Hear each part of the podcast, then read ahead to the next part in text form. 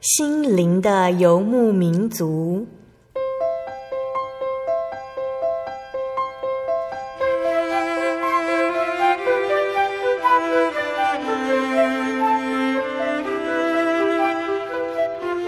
在这个谁都不管谁的后现代社会里，每个人的心灵都是游牧民族。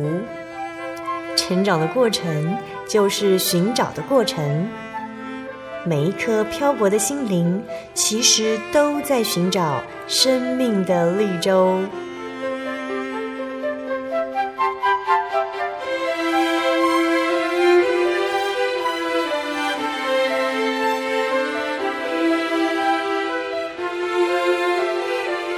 本节目由真耶稣教会台湾总会制作，欢迎收听。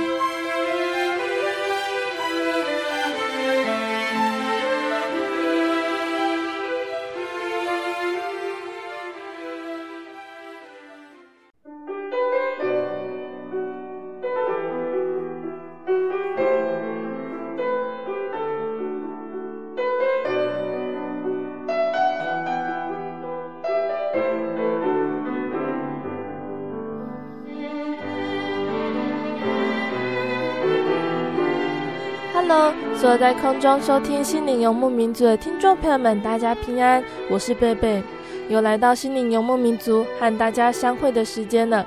听众朋友们，是不是也跟贝贝一样期待呢？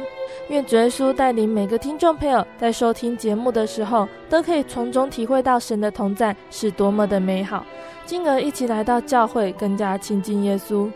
最近贝贝收到好多听众朋友的来信，索取函授课程。希望大家都可以在阅读课程中更认识耶稣。如果在阅读课程的时候有任何疑问，都可以写信过来给贝贝。刚开始也许没办法像看杂志一样很快速地了解全部的道理，我们也可以跟主耶稣祷告求智慧，求主开启我们的心，可以明白主的道理。圣经这里说：“我儿，你若领受我的言语，存记我的命令，侧耳听智慧。”专心求聪明，呼求明哲，扬声求聪明，寻找他如寻找银子，搜求他如搜求隐藏的珍宝，你就明白敬畏耶和华，得以认识神。知识和聪明都由他口而出，他给正直人存留真智慧，给行为纯正的人做盾牌，为要保守公平人的路，护庇前进人的道。你也必明白仁义、公平、正直一切的善道，智慧必入你心，你的灵要以智慧为美，谋略必护卫你，聪明必保守你，要救你脱离恶道，脱离说乖谬话的人。主耶稣是智慧的源头，只要我们愿意向神祷告，求神打开我们的心，可以明白神的救恩对我们人类来说真的是何等的伟大。值得我们去拥有追求。今天心灵游牧民族播出的节目是第九百零五集《小人物悲喜》，耶稣怀抱我。今天邀请到的是真耶稣教会开元教会的阮琼华姐妹。琼华阿姨原本是信奉传统信仰，二十岁结婚。当时琼华阿姨的公公喜欢抽烟和赌博，家庭的经济状况很不好。以至于琼华阿姨的婆婆必须到北部帮佣来贴补家用，这样的生活很辛苦。但也是因为她帮佣的那个家庭是基督徒，是真耶稣教会的信徒，使得琼华阿姨的婆婆有机会接触到真耶稣教会的信仰，在台北受洗，归入主耶稣名下。得到道理的婆婆呢，回到家乡后热心侍奉，靠着圣灵祷告，带领全家一心向主。神的恩典和慈爱四下，向这家人敞开救恩的门。在这边，贝贝先来播放一首诗歌。诗歌过后，我们就来聆听琼华阿姨的见证。这首诗歌是赞美诗第三十首，《妙爱找我》。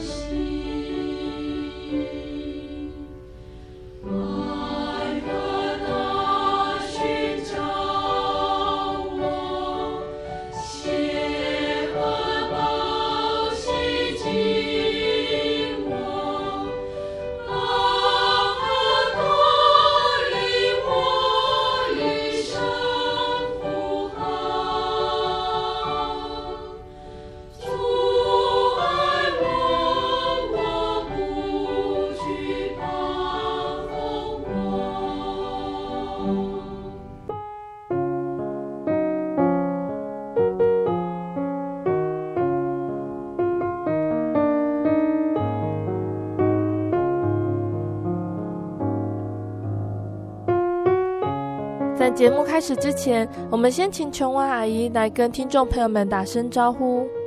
收音机旁的听众朋友，大家好，我是开恩教会的阮琼华。我今天要来做的见证，是我信主的经过。好，那琼华阿姨，刚刚我们有介绍我，你是一直到结婚之后才有机会认识主耶稣，并且受洗。那你原本家里面是信奉传统信仰？对，我们是传统信仰的。嗯，嗯，但是我小时候哈进去庙里哦，看那个一尊一尊的佛像那么大，我都会害怕。嘿，我我我也没有对那个没有什么感觉啦，没有什么好好感啦。但是我在读国小的时候，我有跟同学去那个长老教会听到有听过道理，那是那是很比较小了。比较小，但是我小的心灵上看他们在那个讲道理讲完的时候，都有用那个袋子提那个袋子叫人家奉献，在小小的心里想说，为什么要用这样子，所以我我就没有再去了。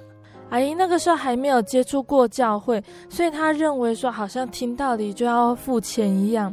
神的道理是关乎我们人类的救恩，所以如果我们真的重视的话，会认为说神的话应该是非常值钱的。但是主耶稣并没有告诉我们，我们要花多少钱才可以换得这些恩典跟救恩。在教会里面，我们谈到奉献，在圣经里面有教导，奉献的数目是按照个人的能力来衡量，而且奉献最重要的，神是看我们的心态。我们是不是心存感激、感念神的恩典，才愿意奉献？那阿姨是到结婚之后才有机会接受到真耶稣教会的福音，可不可以跟我们讲一下那个时候的情况？为什么会想要来信耶稣呢？我们是在呃，我结婚嫁给我先生啊，但是我的公公他很爱赌博，钱拿的就去赌博，有时候一个礼拜才回来。哦，伯伯看的说这样子不行，他很气，他就上台北去帮人家做工做事。啊，刚好在那个一个正耶稣教会信徒的家里面工作。啊，那个老板很好，就带他去教会慕道。他虽然不识字，但是神开启他的心，又给他得到宝贵的圣灵。嗯，啊，他得到。圣灵，他觉得说这个道理很好。现在要是回来台南呢，叫我我们全家信主，看我公公那个坏习惯会不会改掉。所以他就回台南来，就给我公公讲说，他现在已经受洗了，所以要带我们家里的人去教会墓道。那刚好是布道会的期间，哦，我们全家都去了。去的时候。我公公他说，他头一天听他说有这么好的道理。我在听道理的时候，我觉得心灵很舒服，很好。啊，我听道理的时候，忽然看窗外有那个闪光亮，好像星星亮亮的。那时候也没有什么路灯很亮啊啊！但是我看的时候，心里心里在想说，是不是神要给我显现给我看，说这是真的真神同在的教会。所以我心里又在想一次，说，要是真的，你就再给我出现给我看一次。果然又出现给我看一次，所以我的心里就已经想说，这个是真的是真神的教会。我公公听了道理之后，就迫不及待说要赶快除火相。回来的时候，他就自己用。隔天团到来的时候，哎，你们用完了。我真的，我公公说，他听了。说这个是不好的，那就马上给他拿去丢掉，来除掉了。感 感谢主，然后我们连续去慕道几天，我又得到宝贵的圣灵。嗯，我真的得到圣灵的时候，我是真的很高兴。我回到家，在船上也祷告，怕我的圣灵会跑掉。嗯，呃，在那春季布道会的时候，我们公公就带领我们一家。去受洗，从那开始，我公公受洗后，坏习惯全部都改掉。嗯，他自己也说，这正是真神的带领，使他的坏习惯都改掉。所以我们全家都信主，受洗归入真耶稣教会，感谢主。我们受洗的时候是只有我先生，他那时候还不到接受，他没有受洗，但是我先生在隔年也受洗了，归入主的名下。感谢主，我们全家都在主的恩典下。琼花阿姨的婆婆凭着信心和爱心的祷告，求神带领家人来信主。婆婆的一生也是不停的热心、爱心的为主工作、侍奉神。贝贝曾经听过琼花阿姨的女儿这样见证：琼花阿姨的婆婆在睡梦中蒙神恩招，在那个晚上，神也让琼花阿姨做了一个异梦，安慰了阿姨一家人的心，使他们知道基督徒除了有今生的平安，还有永生的盼望。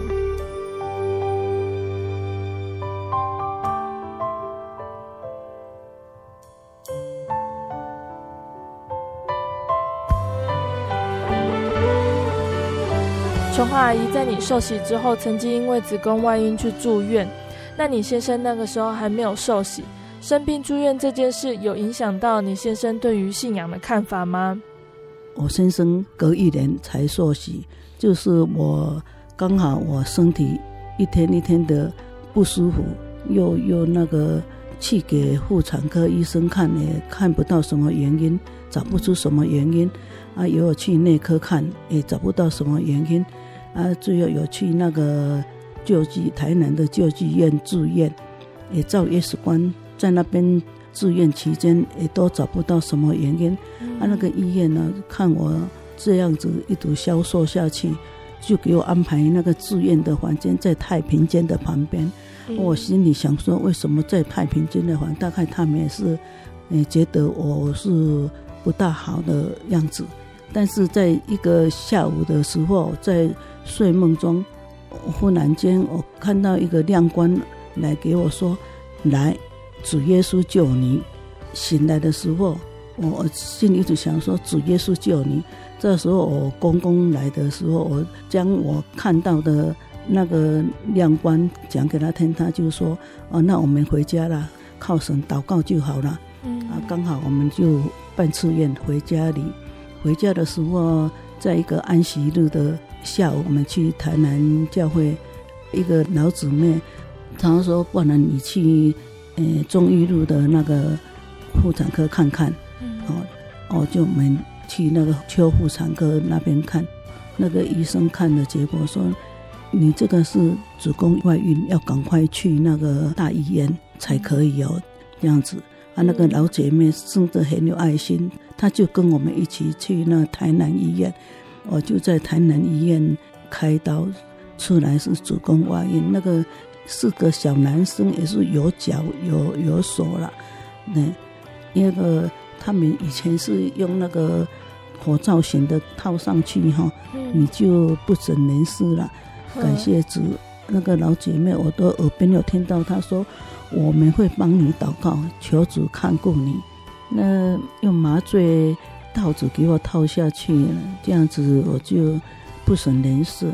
我隔天醒过来，头一句话我就讲说：“哈利路亚，感谢主，主赐我平安。”医生也说：“这真是很奇妙，那个子宫外孕，诶，孩子那么大，有手有脚了，啊，又在外面领。”很少人有这样子的奇迹了，真生是看过我手术完的时候，但是我的身体什么一直都发烧不退，医生也觉得很奇怪，所以照那个肺部肺部的 X 光，看我的肺里面都是有水的样子，所以他在我的右边的胸那个旁边又打一个洞，用那个银管抽出来都是血跟水。那医生也奇怪说：“怎么子宫外面的水那个血血会跑到上面去？”嗯，那我们人的身体有一个横膈膜隔着。我心想，这真是感谢主，他给我带肚子里面的血跑到上面去，不然我的肚子就会一直大，对生命很危险。那时候医生检查出来有子宫外孕，那个小孩大概有多大了呢？差不多四五个月有了吧。也有有手有脚了，所以这这是神的恩典，神的看顾。我手术子宫外孕手术完后，嗯，之前我先生他还没有受洗，嗯、所以他隔年看到神这样爱我，他也就在隔年的春季，他也受洗了，归入主的名下。感谢主，我们一家大小就这样所悉归入主的名下。感谢主，听到琼华阿姨这么大的见证。贝贝之前有听琼华阿姨的先生说过，在阿姨因为子宫外孕住院的这段时间呢，少了一个可以帮助做生意的人手，而且家里还有三个小孩要养，家里的生活开销再加上住院的费用，阿姨的先生看着存款簿心里着急。但是很奇妙的，看着存款簿的钱一直减少，但是主的帮助仍然足够到阿姨出院，身体渐渐康复到可以回来帮忙做生意的时候。主恩真是很大，他照顾我们家里，我们全家生意什么都是神所赐的。菜市场我在做生意，我先我公公说，你去做生意了，小儿子他要帮我看。我我就出去做生意，感谢主，我不会骑车的人也变成会骑车，有骑三轮车去做生意，主都一路看顾我，我们生意都很平顺，感谢主，真的是感谢主，不知道要怎么来形容神对我们家的恩典。我们是在给人家租房子的，但是我要是做生意的时候。骑车过去，看人家有房子，我都心里想说：神啊，赐给我们一间房子，不然常常在搬家，搬来搬去很麻烦。嗯，我说感谢主，在六十二年的时候订了一间平房，嗯，他那时候可以贷款。我们是心想说，一直做生意，一面缴贷款，大概是可以吧。嗯，感谢主。他房子建造好了，我们也贷款也不必贷款，有钱缴了，嗯，真是神的恩典。基督徒在世界上最大的福气，就是可以感受到神应许在属灵里的平安。琼华阿姨在受洗之后，因为子宫外孕，在住院的同时，体会到神的恩典。原本琼华阿姨的先生对于真耶稣教会这份信仰还有一点怀疑，在这件事情上面认识主耶稣是全能的神，坚定了琼华阿姨的先生对于这份信仰的信心。耶稣他曾经道成肉身来到世界上，他知道人们生活的需要，他可以体贴人们的软弱。主耶稣教导我们知足，应允只要凭着信心信靠神，他的恩典绝对不会减少，也不会不够用。记载在圣经的哥林多前书，保罗在这个地方说，他也曾经为了他的软弱向神祷告。神对保罗说：“我的恩典够你用，因为我的能力是在人的软弱上显得完全。”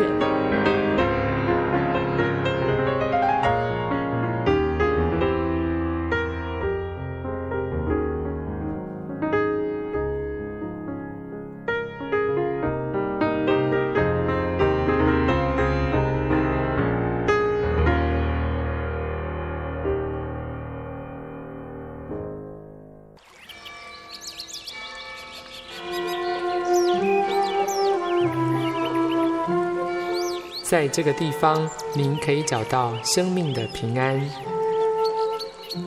在这个地方，喜乐就像泉水一样源源不绝。真耶稣教会总是敞开大门，欢迎您的加入。耶稣的爱是你我都可以享有的。真耶稣教会，台中邮政六十六至二十一信箱。欢迎来信，愿您平安。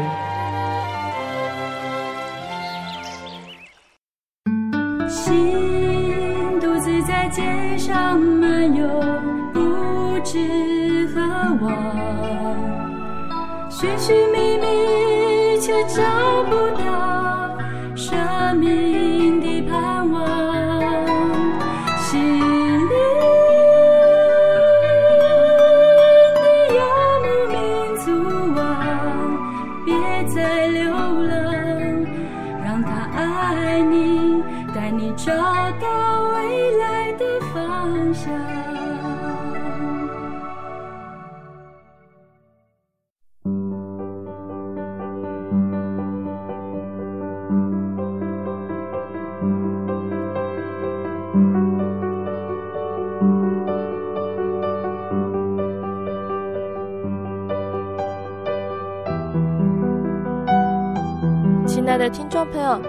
回到心灵的游牧民族。今天播出的节目是第九百零五集《小人物悲喜》，耶稣怀抱我。我们邀请了真耶稣教会开元教会的阮琼华姐妹来跟听众朋友们分享她和一家人的信主经过。在上半段节目中，琼华阿姨原本是信奉传统宗教信仰。那时候，琼华阿姨的公公喜欢抽烟和赌博，因为赌博造成家庭的经济窘迫。琼阿姨的婆婆因为经济压力，必须离家到北部帮佣来贴补家用。琼阿姨的婆婆帮佣的那个家庭刚好是真耶稣教会的信徒，使得琼阿姨的婆婆有机会接触真耶稣教会的信仰，在台北受洗归入主耶稣名下。琼阿姨一家人也投入了神救恩的怀抱中。下半段节目中，秋花阿姨也将继续来分享，在受洗之后的岁月中，不论是突如其来的意外，或者是身体难以承受的病痛，耶稣都陪伴着她一起度过每一个难关。听众朋友们，千万别错过喽！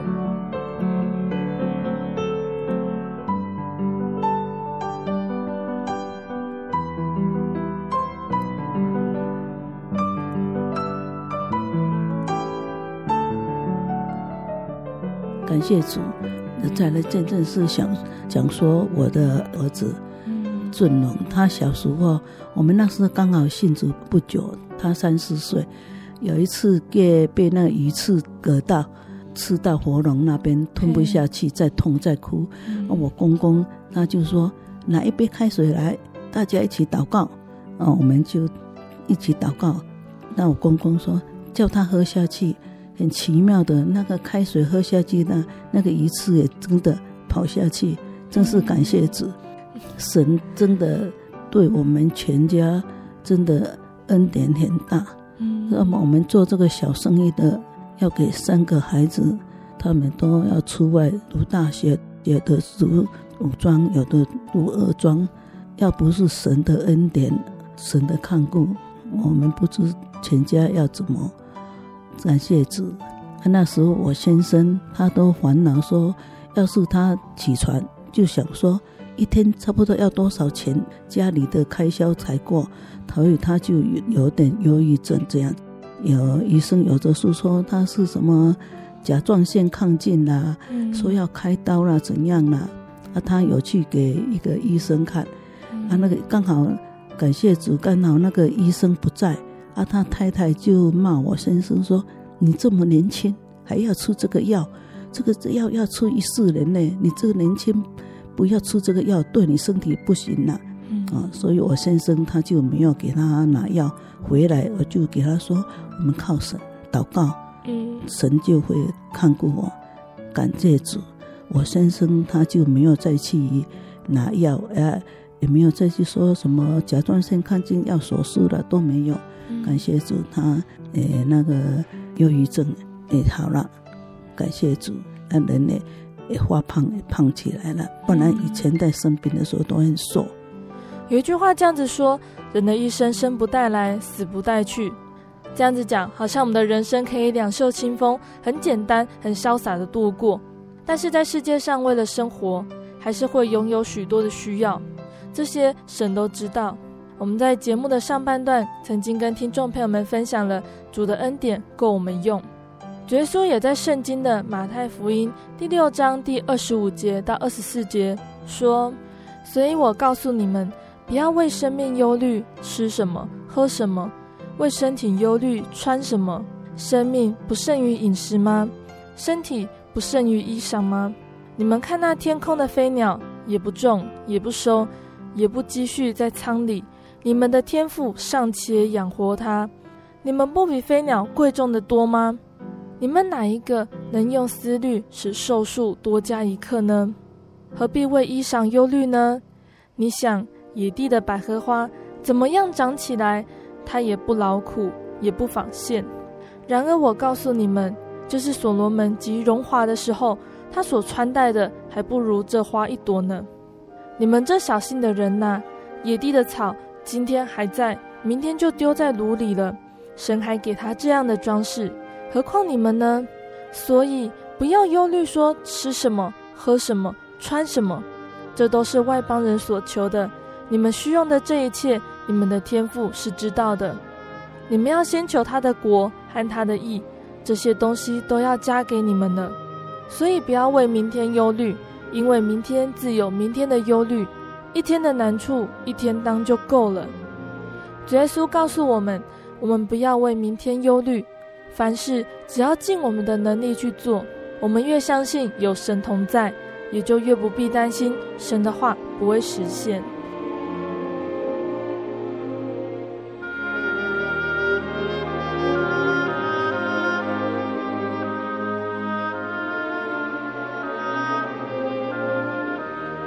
好，那我们接下来请全华阿姨继续跟我们分享主耶稣在你身上的恩典。谢谢主，在讲一个，我是我的见证。在民国九十四年那时候，我觉得我的身体怎么在一次的半夜，忽然左边的肾脏的地方痛得不得了，我就我们就半夜时候，先生带我去成大医院挂急诊。嗯，在挂急诊的时候，那个医生就要检查超音波啦，检查什么，说说你的肾脏怪怪哦，要门诊的时候给医生看才可以哦。感谢主。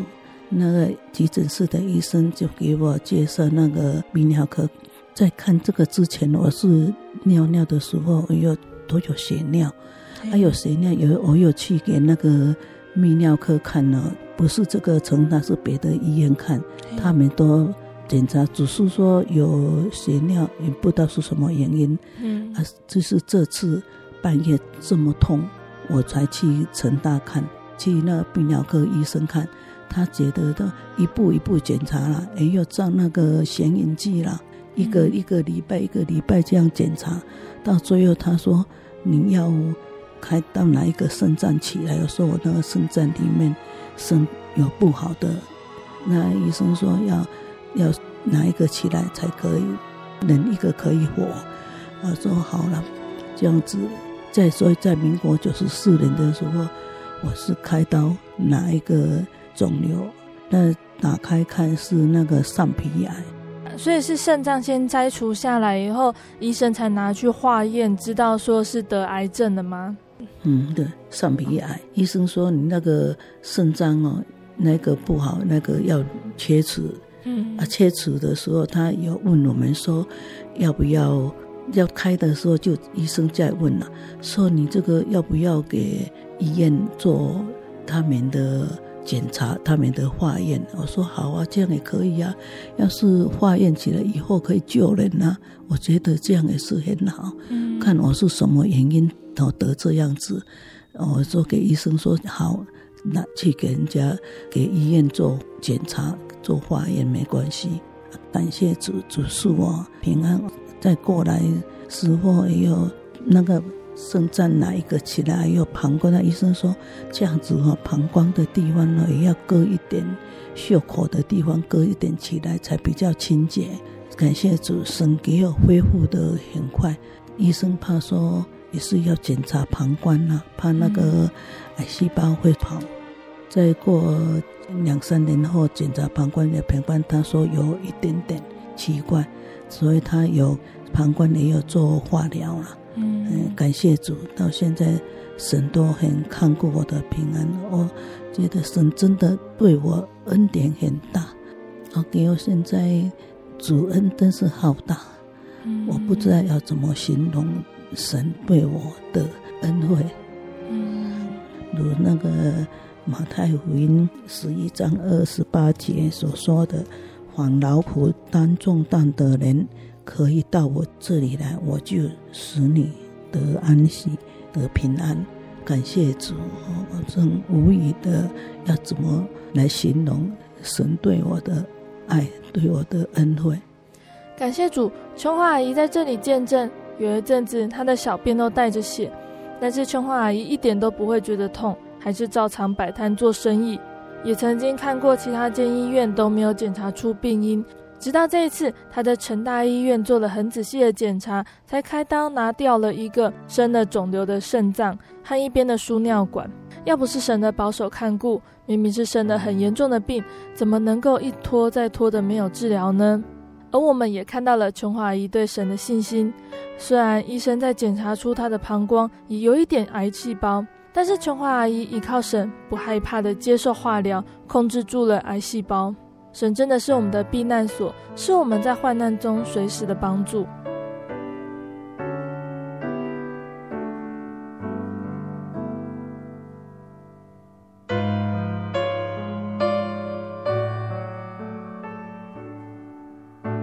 感谢主，我在见证。我在民国九十三年七八月的时候，我刚好去东风路这边检验所拿检验的报告单，所以要过马路的时候，我骑骑着到那个小东路口跟东风路口的时候，有一辆轿车，它开得很快，它闯红灯开得很快，嗯，它刚好撞倒我。感谢主，我爬起来的时候。我要打手机，啊、怎么都昏昏的，要打给我先生，怎么按都按不好。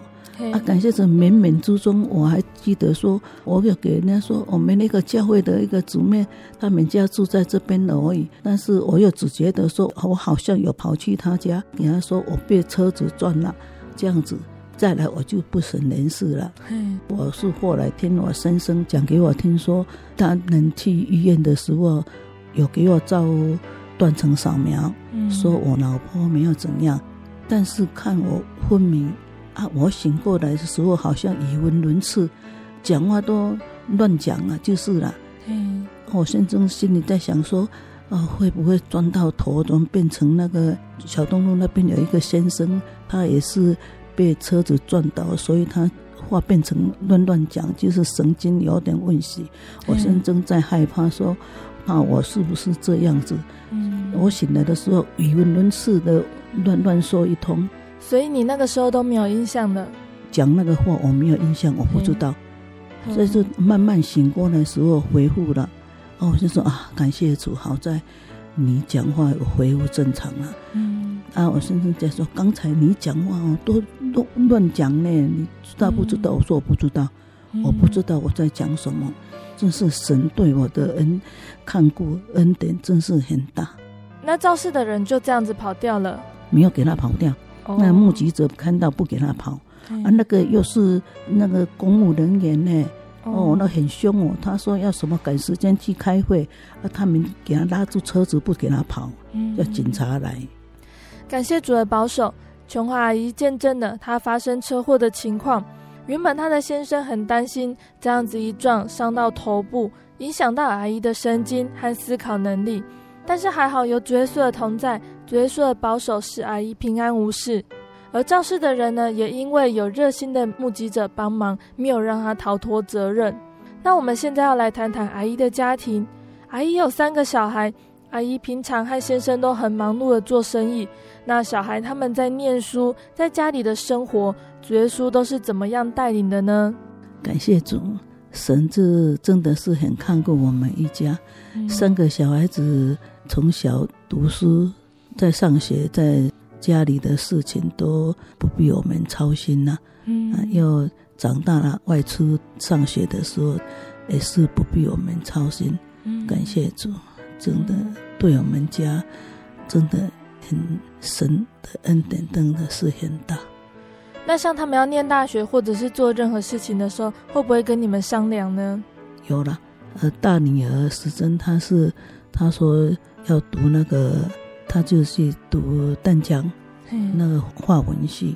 嘿啊，那个老二他爱画画，画画他，所以他去考到他理想的学校国立艺专，他现在就是在开画班，在教学生画画。嘿感谢主啊！我三个孩子都省得看过，一路都读书了，做工作了，都很平顺。嗯，真的神恩真的是很大。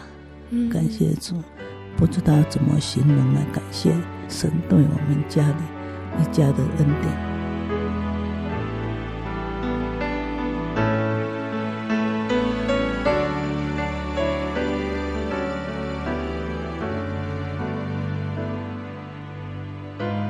琼阿姨，在节目要结束之前，你有没有什么话想跟听众朋友们说？可以鼓励我们听众朋友的呢？嗯，感谢主。我希望收音机旁的听众朋友，你听到我的见证以后，全省都有真耶稣教会，你们可以进来查考，查考真理，神的恩典跟你们同在，你就知道说，来信真耶稣教会真的是很好。我不知要用什么形容神的恩典。感谢主，神恩德智浩大。我也希望听众朋友能够跟我一起来得到这个宝贝的恩典。或许听众朋友们会这样子想：既然相信主耶稣，也不完全一路平安顺利，还是会遇到危险、生病等情况，为什么还要亲近耶稣呢？但其实，就像这一集节目的标题“耶稣怀抱我”一样。人的一生一定会遇到很多事情，一个人面对的心情是孤单、恐惧的。但是不管遇到什么大风大浪，在主耶稣怀抱里，就像妈妈怀抱着小孩一样。眼睛看到困难来临的时候，觉得很可怕，但是危险再怎么靠近，我们都不会感觉到害怕了，因为在主耶稣的怀中，有主耶稣会保护我们。贝贝这里有一个小故事，想跟听众朋友们分享。有一天晚上，有一个人，他做了一个梦。他梦见他和神在沙滩上散步，天空中闪过他生活的每一个场景。每一个场景出现的时候，他也看到沙滩上有两行脚印，一行是他自己的，一行是神的脚印。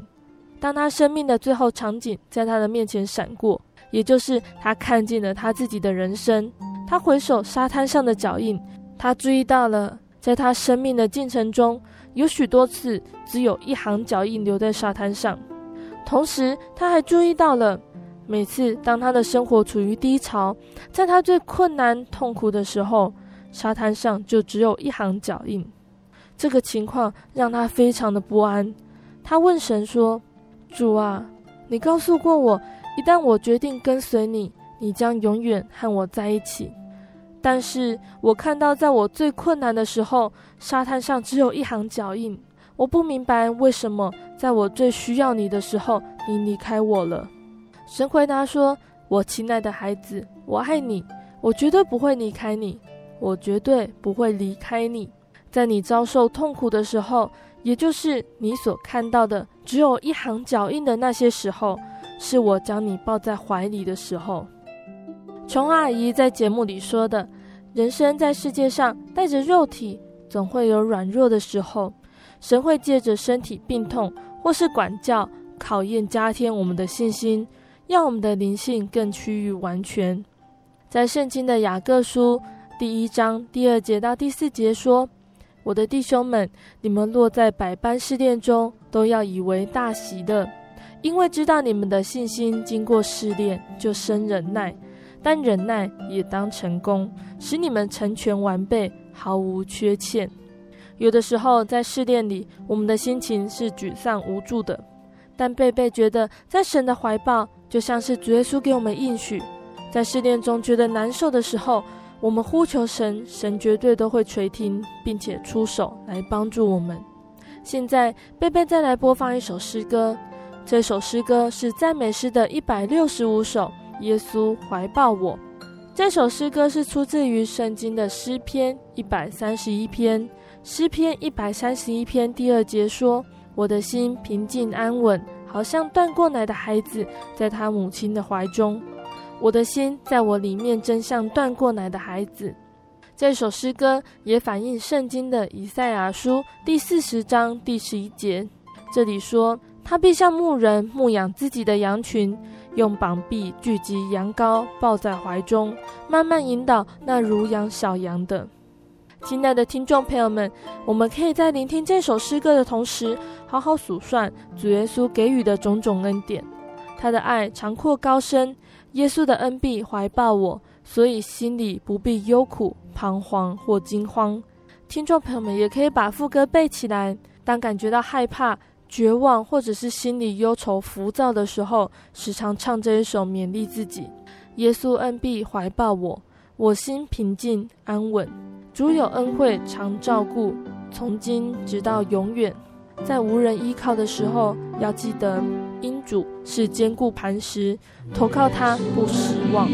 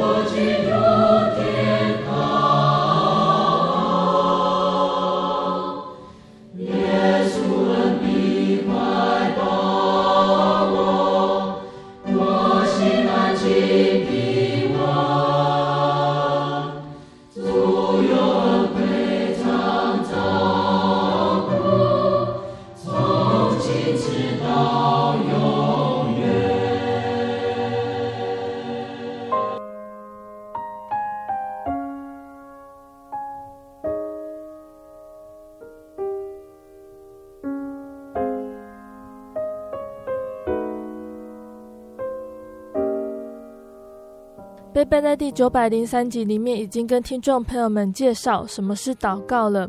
那在今天的节目里面，贝贝要再来跟听众朋友们介绍什么是圣灵呢？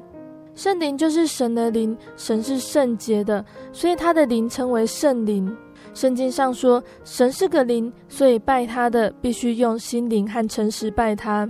人的灵魂呢、啊，只能住在人的里面，而神的灵魂无所不在，能观察一切。所以圣经就提醒人们应该要用心灵和诚实来拜神。那圣灵对我们来说有什么关系，又有什么帮助呢？第一个呢，圣灵呢，它是印证我们的信仰。人的灵魂虽然用肉眼看不见，但是灵魂住在人里面，人是活的，可以工作活动。神虽然我们看不见，但是他的灵如果住在人里面，人是可以体会得到的。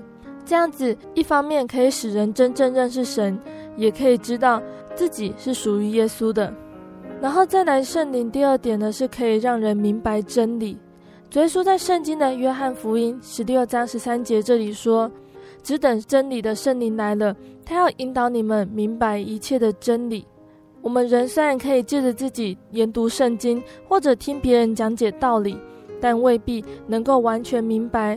就像主耶稣的门徒，他们对主耶稣的教训一时无法了解，但是等得到圣灵之后，就都明白，而且充满信心、勇气，可以为主耶稣见证福音。而圣灵呢，他也可以替人祈求。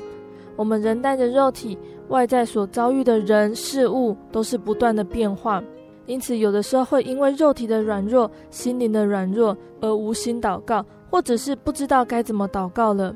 有时候也会因为体贴个人肉体的欲望，无知的向神妄求。这个时候，圣灵在我们的心中就会像神的工人保罗所说的：“况且我们的软弱有圣灵帮助，我们本不晓得当怎么样祷告。”只是圣灵亲自用说不出的叹息替我们祷告，鉴察人的心，晓得圣灵的意思。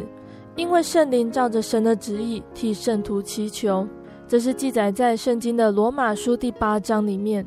神的恩典真是够我们用，能够使我们得到很大的安慰，更有勇气去面对各种环境。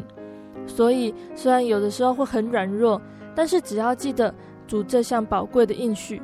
就是静静地跪在主面前，深信他会帮助，使人们什么时候软弱，也能够什么时候再次靠主坚强起来。而圣灵也可以使人生命更新，圣灵可以帮助人，使人能够克服困难，改变不好的个性、脾气、习惯，除去不好的心思、行为、言语，使人的生命得到更新，能够生活更完美、更喜乐，使人际之间更加和谐。这是圣灵的能力，我们应当更加信靠神。那我们刚刚有说了，神是个灵，用肉眼看不见。那我们该怎么知道我们是不是得到圣灵了呢？有没有什么凭据？得圣灵的第一个凭据就是会说方言，也就是灵言祷告。在圣经的新约里面的方言呢，是人领受圣灵的时候，舌头会很自然的跳动，或者是卷动，发出声音来。虽然人听不懂，但是在灵里却是讲各样的奥秘，因此方言也是称为灵言。而真耶稣教会也是照着使徒所领受的，根据我们亲身体验和圣灵的真理来判断一个人是不是得到圣灵了。而第二个凭据呢，就是他的身体会震动。受圣灵呢，除了会说方言之外，有的时候身体也会震动。有的时候人祷告的时候会因为迫切祈求。圣灵充满而震动起来，这表明圣灵的力量。圣灵既然是主耶稣所应许的，对我们又有许多的帮助。那要如何做才能领受到圣灵，并且使他永远住在我们的心里面呢？第一个是要接受纯正的信仰，圣灵是天上真神的灵，要领受当然要来亲近这位真神，向他祈求，行事为人，并且要按照他的道理。第二个是要用信心和迫切的心来祈求。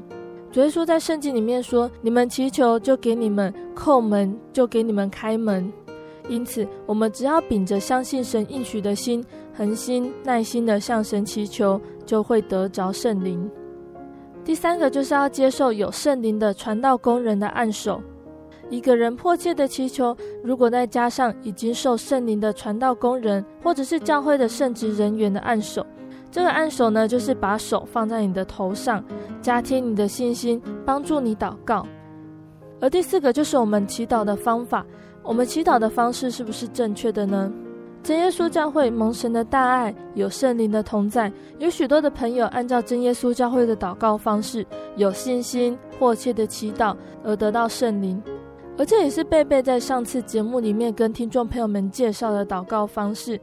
也就是第一句，我们要先奉主耶稣圣名祷告，再来是不断的念哈利路亚，赞美主耶稣。圣灵它是极其宝贵，又是很明显的证据，让我们一起来恒心祈求，领受神应许的圣灵。亲爱的听众朋友们，我们的节目到这边要结束喽。如果你喜欢今天的节目，欢迎写信寄到台中邮政六十六至二十一号信箱，台中邮政六十六至二十一号信箱。索取节目 CD。如果你对真耶稣教会的道理很有兴趣，也可以写信过来索取圣经函授课程，或是上网到喜信网络家庭网站收听。三四月份，各地真耶稣教会陆陆续续举开了灵恩布道会，欢迎听众朋友们亲自来到真耶稣教会，一起来认识主耶稣，一起感受主给予的恩典。我是贝贝，我们下周再见喽。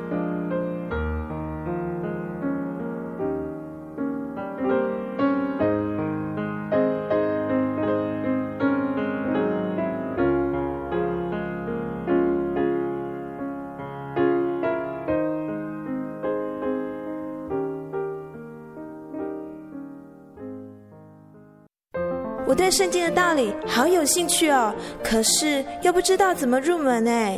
你可以参加圣经函授课程啊！真的啊？那怎么报名？只要写下姓名、电话、地址，寄到台中邮政六十六至二十一号信箱，很快的，你就会收到第一课的课程了。赶快去寄吧。嗯。圣经函授课程能循序渐进的引导您更了解耶稣基督的福音。得到生命的滋润和来自信仰的力量。本课程完全免费，欢迎来信台中邮政六十六至二十一号信箱，请注明参加函授课程。愿神祝福您。